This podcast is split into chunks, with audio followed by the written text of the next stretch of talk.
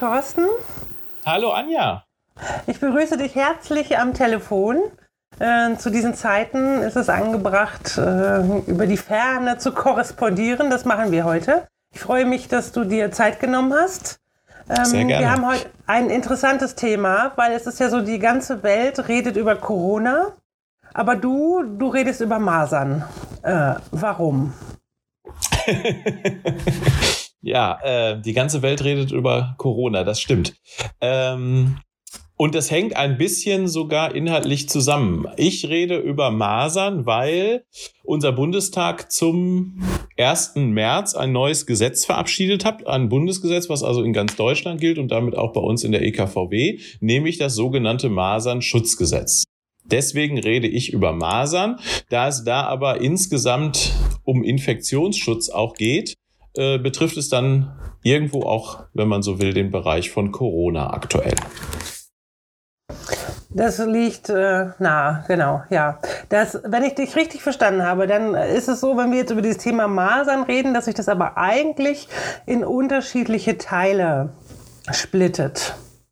Ja, das ist richtig. Zum einen ähm, würde ich gerne ein paar Sachen ausführen für unsere Kolleginnen und Kollegen an der Basis zum Thema Masern in Bezug auf Kinder- und Jugendfreizeiten, weil das ja mein Handlungsfeld ist und mein Schwerpunkt. Das heißt, das, was ich erzähle, ist im Grunde für den Freizeitbereich und äh, muss nochmal generell anders unter Umständen betrachtet werden für andere Bereiche, also sprich für offene Türen oder für äh, andere Formen der Kinder- und Jugendarbeit.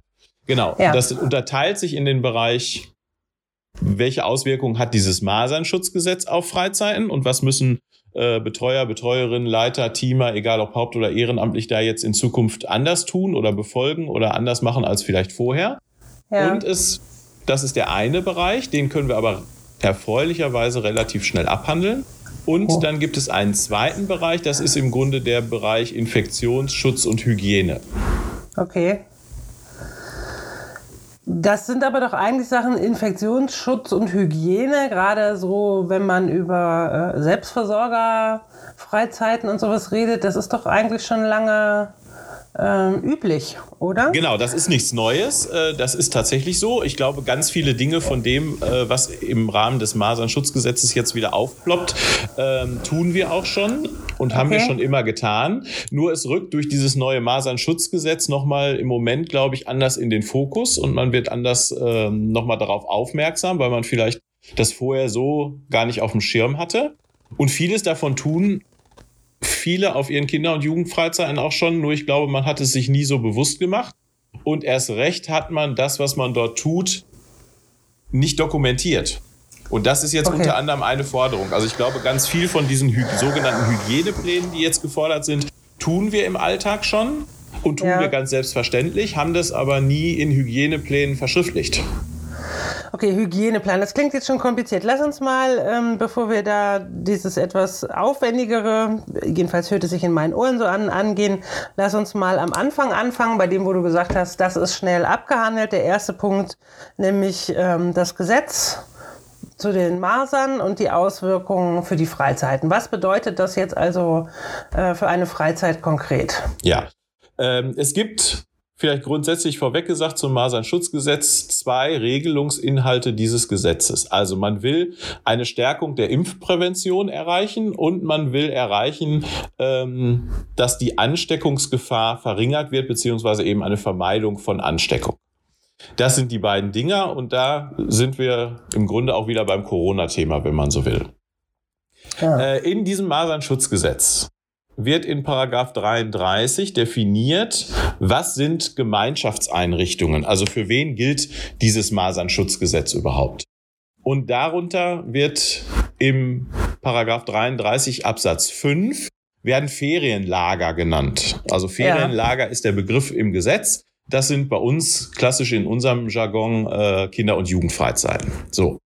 Und dann in allen weiteren Gesetzesnormen, die danach kommen in diesem Masernschutzgesetz, wird genau aufgelistet, welche Form der Gemeinschaftseinrichtung in Zukunft was zu tun hat. Und erfreulicherweise wird der Absatz 5, nämlich die Ferienlager, unsere Kinder- und Jugendfreizeiten, dann aber an keiner Stelle mehr zitiert. Das heißt, all diese Dokumentationspflichten, wo man unter Umständen eben aufschreiben muss von Besuchern einer Einrichtung, äh, sind die geimpft, sind die nicht geimpft, ähm, das fällt für Kinder- und Jugendfreizeiten komplett weg. Also wir haben diesmal mal die erfreuliche Situation, dass es eine Gesetzesänderung gab oder ein neues Gesetz in Kraft gesetzt wurde, was aber auf die Kinder- und Jugendfreizeiten bezüglich der Dokumentationspflicht und Nachweispflicht und Meldepflicht von äh, ist geimpft oder ist nicht geimpft gegen Masern, sowohl auf Seite der Teilnehmer als auch auf Seite der Mitarbeitenden keine Auswirkungen hat. Okay, äh, heißt jetzt, ich muss gar nichts tun. Genau, heißt konkret, jetzt? wir müssen in diesem Punkt nichts tun. Im Rahmen der Kinder- und Jugendfreizeiten. Das sieht äh, bei anderen Gemeinschaftseinrichtungen anders aus. Also sprich, es gibt da auch noch Kindertageseinrichtungen, die werden genannt. Kinderhorte werden genannt, Schulen werden genannt, äh, Heime werden genannt. Die müssen an unterschiedlichster Stelle diverse Dinge tun, aber die Ferienlager, sprich die Kinder- und Jugendfreizeiten, müssen in Bezug auf Masern nichts tun. So knapp kann man das sagen. Da haben wir diesmal mal einmal, nachdem ja in den letzten Jahren viele gesetzliche Änderungen kamen, die auch viel Arbeit für die äh, Freizeitteams nach sich zogen, also Stichwort äh, neues EU-Reiserecht und und und ähm, haben wir jetzt mal einmal Glück gehabt, wir müssen in Bezug auf Masern nichts tun. Und das ist für mich inhaltlich auch ein Stück weit konsequent, denn alle Kinder und Jugendlichen, die bei uns auf Kinder- und Jugendfreizeiten auftauchen, sind über die anderen Systeme auch schon in irgendeiner Form abgegriffen und überprüft worden. Also sprich, die sind alle irgendwo im Schulsystem, äh, tauchen die schon auf äh, tauchen schon auf in Kinderhorten, tauchen schon auf in Kindertageseinrichtungen. Also von daher, es wäre eigentlich auch eine, eine doppelte Überprüfung. Okay, also nochmal für mich zum Verstehen, das heißt, äh, wir müssen uns um gar nichts kümmern, was Impfgeschichten angeht. Die Mitarbeiter müssen nicht nachweisen, dass sie geimpft sind. Richtig. Äh, Die Teilnehmenden müssen nicht geimpft sein und Richtig. man muss es nicht nachweisen und man muss nichts. Ja, die müssen schon geimpft sein.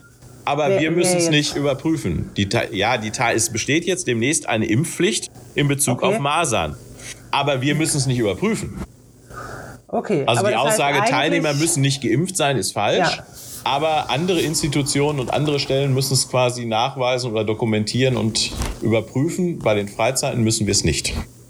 Okay, das heißt aber, diese allgemeine Impfpflicht bedeutet, dass eigentlich jeder gegen Masern in Zukunft geimpft sein muss. Ja.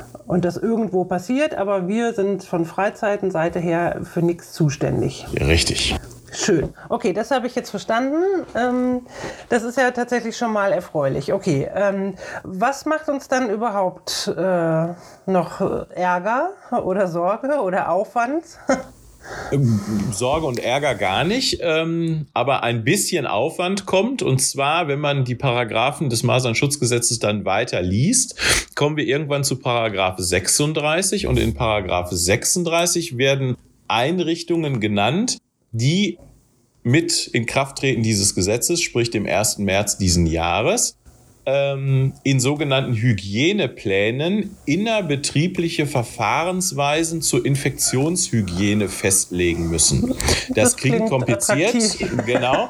Ähm, das kriegen wir aber gemeinsam hin. So schlimm ist es nicht. Aber eben Okay. Paragraph 36 sagt, folgende Institutionen müssen Hygienepläne aufstellen.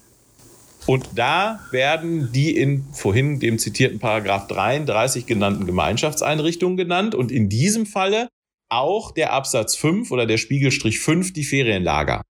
Da sind wir also nicht rausgenommen, sondern da fallen wir auch mit drunter. Das heißt, eine Kinderfreizeit, eine Jugendfreizeit hat in Zukunft einen Hygieneplan zu erstellen.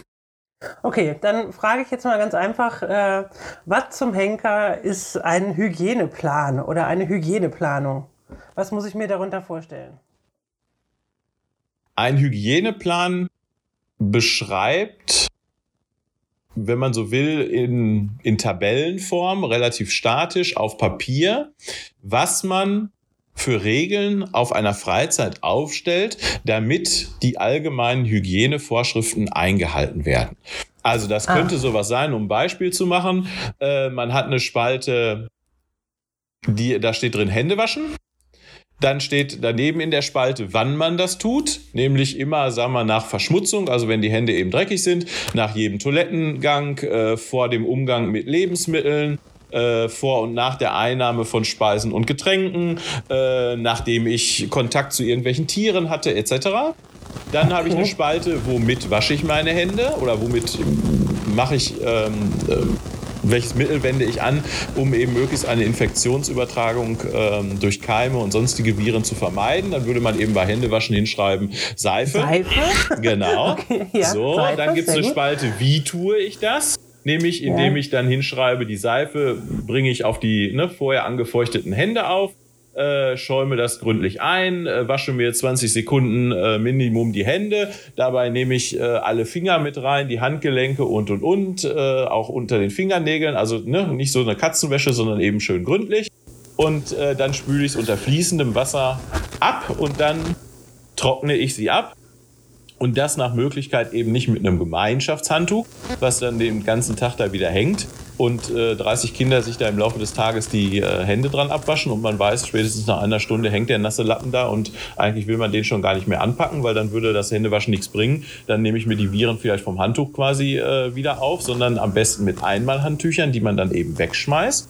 Und dann okay. gibt es noch eine Spalte, wer muss das tun? Und bei Händewaschen würde man natürlich auf einer Freizeit hinschreiben, alle. Also da ist egal, ob männlich, ob weiblich, ob Teilnehmer, ob äh, Betreuer, äh, Teamer, also alle. So klassisch könnte man jetzt verschiedene Hygienebereiche durchgehen und das beschreibt dann insgesamt der Hygieneplan, was man alles tut. Okay. Dazu würde dann zum Beispiel, anderes Beispiel, anstatt äh, Hände waschen wäre dann die persönliche Hygiene. Da würde man da hinschreiben, also tägliches Waschen bzw. Duschen, äh, auch nachdem man irgendwie im Swimmingpool oder im Meer oder im See oder im Fluss gebadet hat, dann würde man hier wieder hinschreiben, ja, mit Duschgel, mit Shampoo. Ähm, dann würde man wieder schreiben, wie mache ich das? Also sprich den gesamten Körper unter Zuhilfenahme eines Schwamms oder Waschlappens gründlich reinigen und auch das müssen wieder alle tun. Und dann geht es von der persönlichen Hygiene weg und dann kommen andere Beispiele, wo man eben sagt, wie reinige ich zum Beispiel das Badezimmer. Also auch Hygiene der, der Einrichtung, in der ich bin, wenn ich ein Selbstversorgerhaus habe. Oder äh, auf einem Campingplatz eben die Sanitäranlagen. Ne? Wie reinige ich äh, vernünftig Duschen, Toiletten? Okay. Und schreibe dann eben dahin, äh, wann, also sprich mehrmals täglich, dass man zum Beispiel hinschreibt, immer morgens, wenn alle Teilnehmer quasi durch die Badezimmer durch sind. Danach wird eben geputzt und abends genauso. Ähm, womit mache ich das? Eben mit Badreiniger, mit Toilettenreiniger entsprechend. Äh, wie mache ich das? Dann würde man hinschreiben, sagen wir mal, nach, nach Herstellerangaben äh, der Mittel, die man da verwendet. Und wer tut das? Da könnte man dann eben hinschreiben, das jeweils für den Tag zuständige Teilnehmerteam, wenn man das in Gruppen aufteilt, so. Okay, ähm, also, ne, ich stelle mir jetzt diese Tabelle vor, von der du da äh, mhm. redest. Wie ist das denn? Sind da bestimmte Sachen denn verpflichtend drin? Nein. Äh, oder äh, trage ich das selber ein? Also so die Entscheidungen, müssen diese Waschräume jetzt jeden äh, Morgen und jeden Abend gewischt werden? Äh, entscheide ich das selbst oder gibt es da Vorgaben? Nein, da gibt es keine Vorgaben. Also es ist nur gefordert ah. im Gesetz, diese Hygienepläne zu erstellen. Okay. Die Form und der Umfang und wie ist man völlig frei, in Anführungsstrichen. Gibt es keine, keine Mindeststandards, in Anführungsstrichen. Es gibt ja. Empfehlungen, die ausgesprochen werden.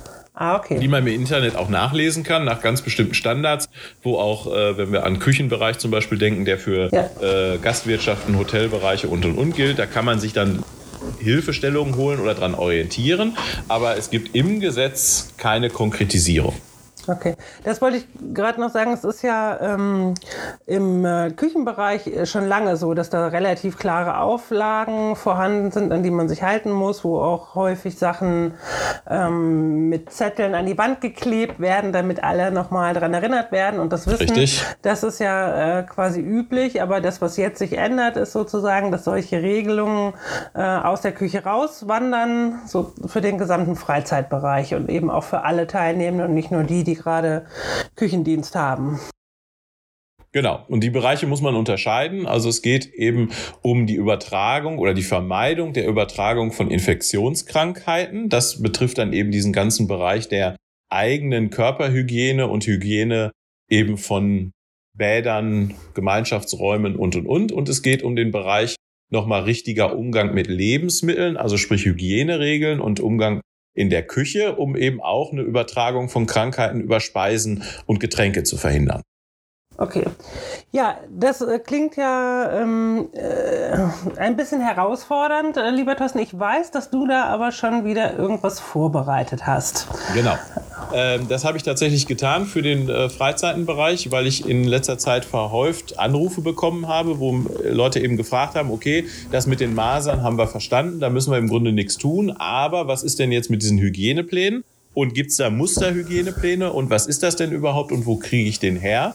Und habe dann gesagt, okay, wir haben in Westfalen so eine bunte und vielfältige Landschaft von Kinder- und Jugendfreizeiten erfreulicherweise und fast in allen Kirchengemeinden und Kirchenkreisen finden irgendwie im Laufe des Jahres äh, irgendeine Form von Freizeiten statt, dass ich ja. gesagt habe, es macht Sinn, dann zentral vom Amt für Jugendarbeit bei uns der Evangelischen Kirche von Westfalen so eine Art Arbeitshilfe zu erstellen. Das habe ich getan. Und auf dem, ich vermute mal mittlerweile fast allen irgendwie schon mal äh, untergekommenen Infoportal rund um die Freizeiten, nämlich unter jünger-freizeitenservice.de gibt es jetzt unter Materialien und Downloads einen neuen Reiter und äh, der heißt, oder nein, es gibt sogar zwei neue Reiter. Der eine heißt eben Masernschutzgesetz. Da gibt es gerade, was ich vorhin erzählt habe und dir erklärt habe, nochmal ein Merkblatt zum Thema Masernschutzgesetz.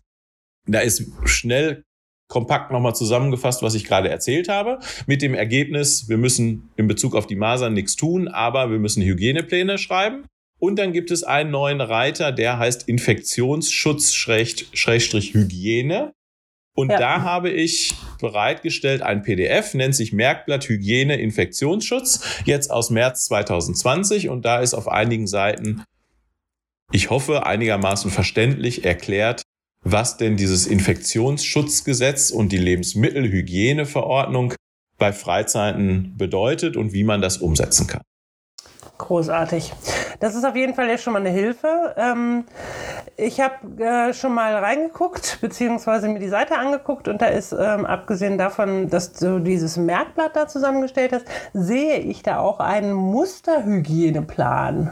Äh, das äh, klingt vielversprechend. Was ist da jetzt genau zu finden? Genau, ich habe einen Musterhygieneplan online gestellt äh, nach diesem Raster, was ich schon gerade skizziert habe, also in tabellarischer Form, wie so ein Hygieneplan für eine Freizeit aussehen könnte. Das ist bewusst einfach ein, ein offenes Word-Dokument, was ich dort bereitgestellt habe. Ist als wirkliches Muster zu verstehen. Das heißt, das kann man sich als Grundlage, als Freizeitteam schon mal nehmen. Ich okay. habe da verschiedene Dinge, wo ich von überzeugt bin, auf die meist oder auf die Vielzahl von Freizeiten trifft das zu, schon mal Dinge eingefügt. Das heißt, man muss nicht gleich bei Null anfangen, ist aber im Grunde nur exemplarisch. Also da sind exemplarische Hygienemaßnahmen aufgeführt, nämlich sowas wie Hände waschen, Hände desinfizieren, persönliche Körperhygiene, Waschbecken, äh, Toiletten, ähm, Bäder reinigen, Fußböden, äh, Fußböden im Küchenbereich reinigen. Wie reinige ich eine Küche? Was ist mit Müllentsorgung? Was ist mit äh, gerade im Sommer mobilen Planschbecken und Pools, die man aufbaut und und und? Das sind so exemplarische Hygienemaßnahmen, die ich da schon mal hingeschrieben habe.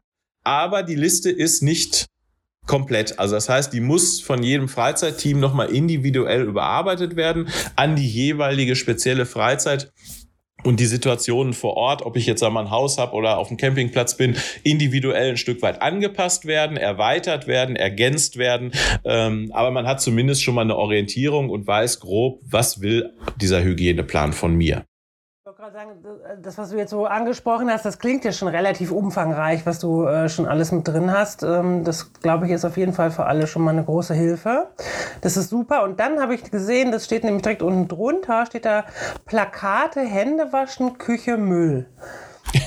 ja, richtig. Ähm, jetzt, wo du es vorliest, überlege ich gerade, ob der Titel so sinnvoll ist. Aber wenn man das PDF dann aufmacht, glaube ich, erklärt es sich. Ähm, ich habe mal Plakate gestaltet und zwar ähm, sieht man auf diesen Plakaten ähm, auf der ersten Seite, beziehungsweise auf den ersten beiden Seiten, die beziehen sich auf eine Selbstversorgerküche, also ist nur interessant für diejenigen, die zur Freizeit fahren und selber kochen und mit der Zubereitung von Speisen ähm, zu tun haben. Und da habe ich Tipps aufgelistet, einfach tabellarisch, spiegelstrichartig, wie man hygienetechnisch in einer Küche am besten umgeht, um zu vermeiden, dass dort Krankheiten übertragen werden auf Speisen und damit eben auf andere Teilnehmer. Die kann man dann ausdrucken, die kann man sich in A3 irgendwie relativ groß dann in Farbe äh, einlaminieren und am besten in der Küche irgendwo an die Wand hängen, damit jeder das auch vor Augen hat. Und falls mal ein Gesundheitsamt auf einer Freizeit vorbeischauen sollte und sagen sollte, so, wir kontrollieren jetzt mal bitte Ihre Hygienepläne und Hygieneregeln, dann kann man unter anderem eben sagen, schauen Sie mal hier, das haben wir hier aufgehangen, das sind unsere Regeln, die gelten. Da hat es eine Einweisung der Teilnehmenden gegeben, ähm, was sie beachten müssen bei der Zubereitung von Speisen. Das macht, glaube ich, das macht zum einen Sinn und es macht, falls man wirklich mal eine Kontrolle kriegt, glaube ich, auch einen guten Eindruck für die Kontrolleure, wenn die sehen, aha, hier wird vernünftig äh, auf die Hygiene geachtet. Das heißt, da stehen dann so Sachen drin wie, ich lege erstmal, bevor ich in die Küche komme und da irgendwelche Speisen zubereite, meinen Handschmuck ab und meine Armbanduhr und solche Dinge. Äh, wenn ich lange Haare habe, dann binde ich mir vielleicht einen Zopf, damit die Haare da nicht äh, irgendwie rumwehen und äh, auf die zubereiteten Speisen vielleicht fallen. Falls ich irgendwo eine kleine Wunde an der Hand habe, dann klebe ich dann natürlich ein Pflaster drauf oder ziehe sogar einen Gummihandschuh drüber. Ähm, all solche Dinge. Ähm, was muss ich beachten bei der Zubereitung von rohen und empfindlichen Lebensmitteln, also gerade Fleisch und Fisch? Ähm, solche Tipps sind da nochmal ähm, abgedruckt kann man sich durchlesen, kann man den Teilnehmern zum Lesen geben, kann denen eine Einweisung geben, bevor die mit den Lebensmitteln in Kontakt kommen und kann man eben, wie gesagt, äh, an die Wand hängen. Das, ist die, das, das sind die ersten beiden Seiten. Und dann gibt es noch, hattest du gerade schon gesagt, ein Plakat zum Thema richtiges Händewaschen. Auch in diesen ja. Corona-Zeiten gerade aktuell ähm, ja ein ganz wichtiges Thema und werden wir immer wieder darauf hingewiesen. Also ein Hauptübertragungsmerkmal in Anführungsstrichen ist der, äh, das Übertragen über die Hand, also über Händekontakt, über Anfassen. Und da gibt es nochmal nett mit Piktogrammen in neun Schritten quasi erklärt, wie man vernünftig richtig Hände wäscht. Eben nicht so eine Katzenwäsche, sondern wie man es so macht, dass am Ende möglichst viele der vorhandenen Keime auch abgespült und abgetötet sind. Ja, das, das kann man auch äh, wiederum genau. ne, ausdrucken, einlaminieren. Ja, das ähm, äh, genau haben wir uns da schon rausgegriffen. Deine schöne Grafik, die finde ich sehr sehr niedlich gemacht, äh, so im Jünger-Style. Die haben wir auch schon auf die Homepage gesetzt zum Runterladen, dass man das Plakat äh, aushängen kann. Im Moment ist natürlich ähm, alles eingeschränkt. Äh, da, wo man nicht zusammenkommt, äh, kann man oder muss man bestimmte Regeln natürlich auch gar nicht erst beachten, weil man gar nicht äh, in Gemeinschaft ist. Ähm, aber das wird ja auch wieder anders und die Sache mit dem Händewaschen ist jetzt sicherlich äh, tatsächlich eine gute Hilfe. Genau. Das lässt sich da einfach auch. Und lässt sich, glaube ich, auch in anderen Bereichen verwenden. Also natürlich habe ich es genau. jetzt, weil es mein Hauptschwerpunkt ist, äh, im Amt für Jugendarbeit für die Freizeiten gemacht. Aber so ein äh, Hygieneplan für eine Küche äh, oder so ein Musterplan, äh, wie man richtig Hände wäscht, kann man natürlich auch gut in der offenen Tür gebrauchen oder in anderen Bereichen der Kinder- und Jugendarbeit. In der Tat.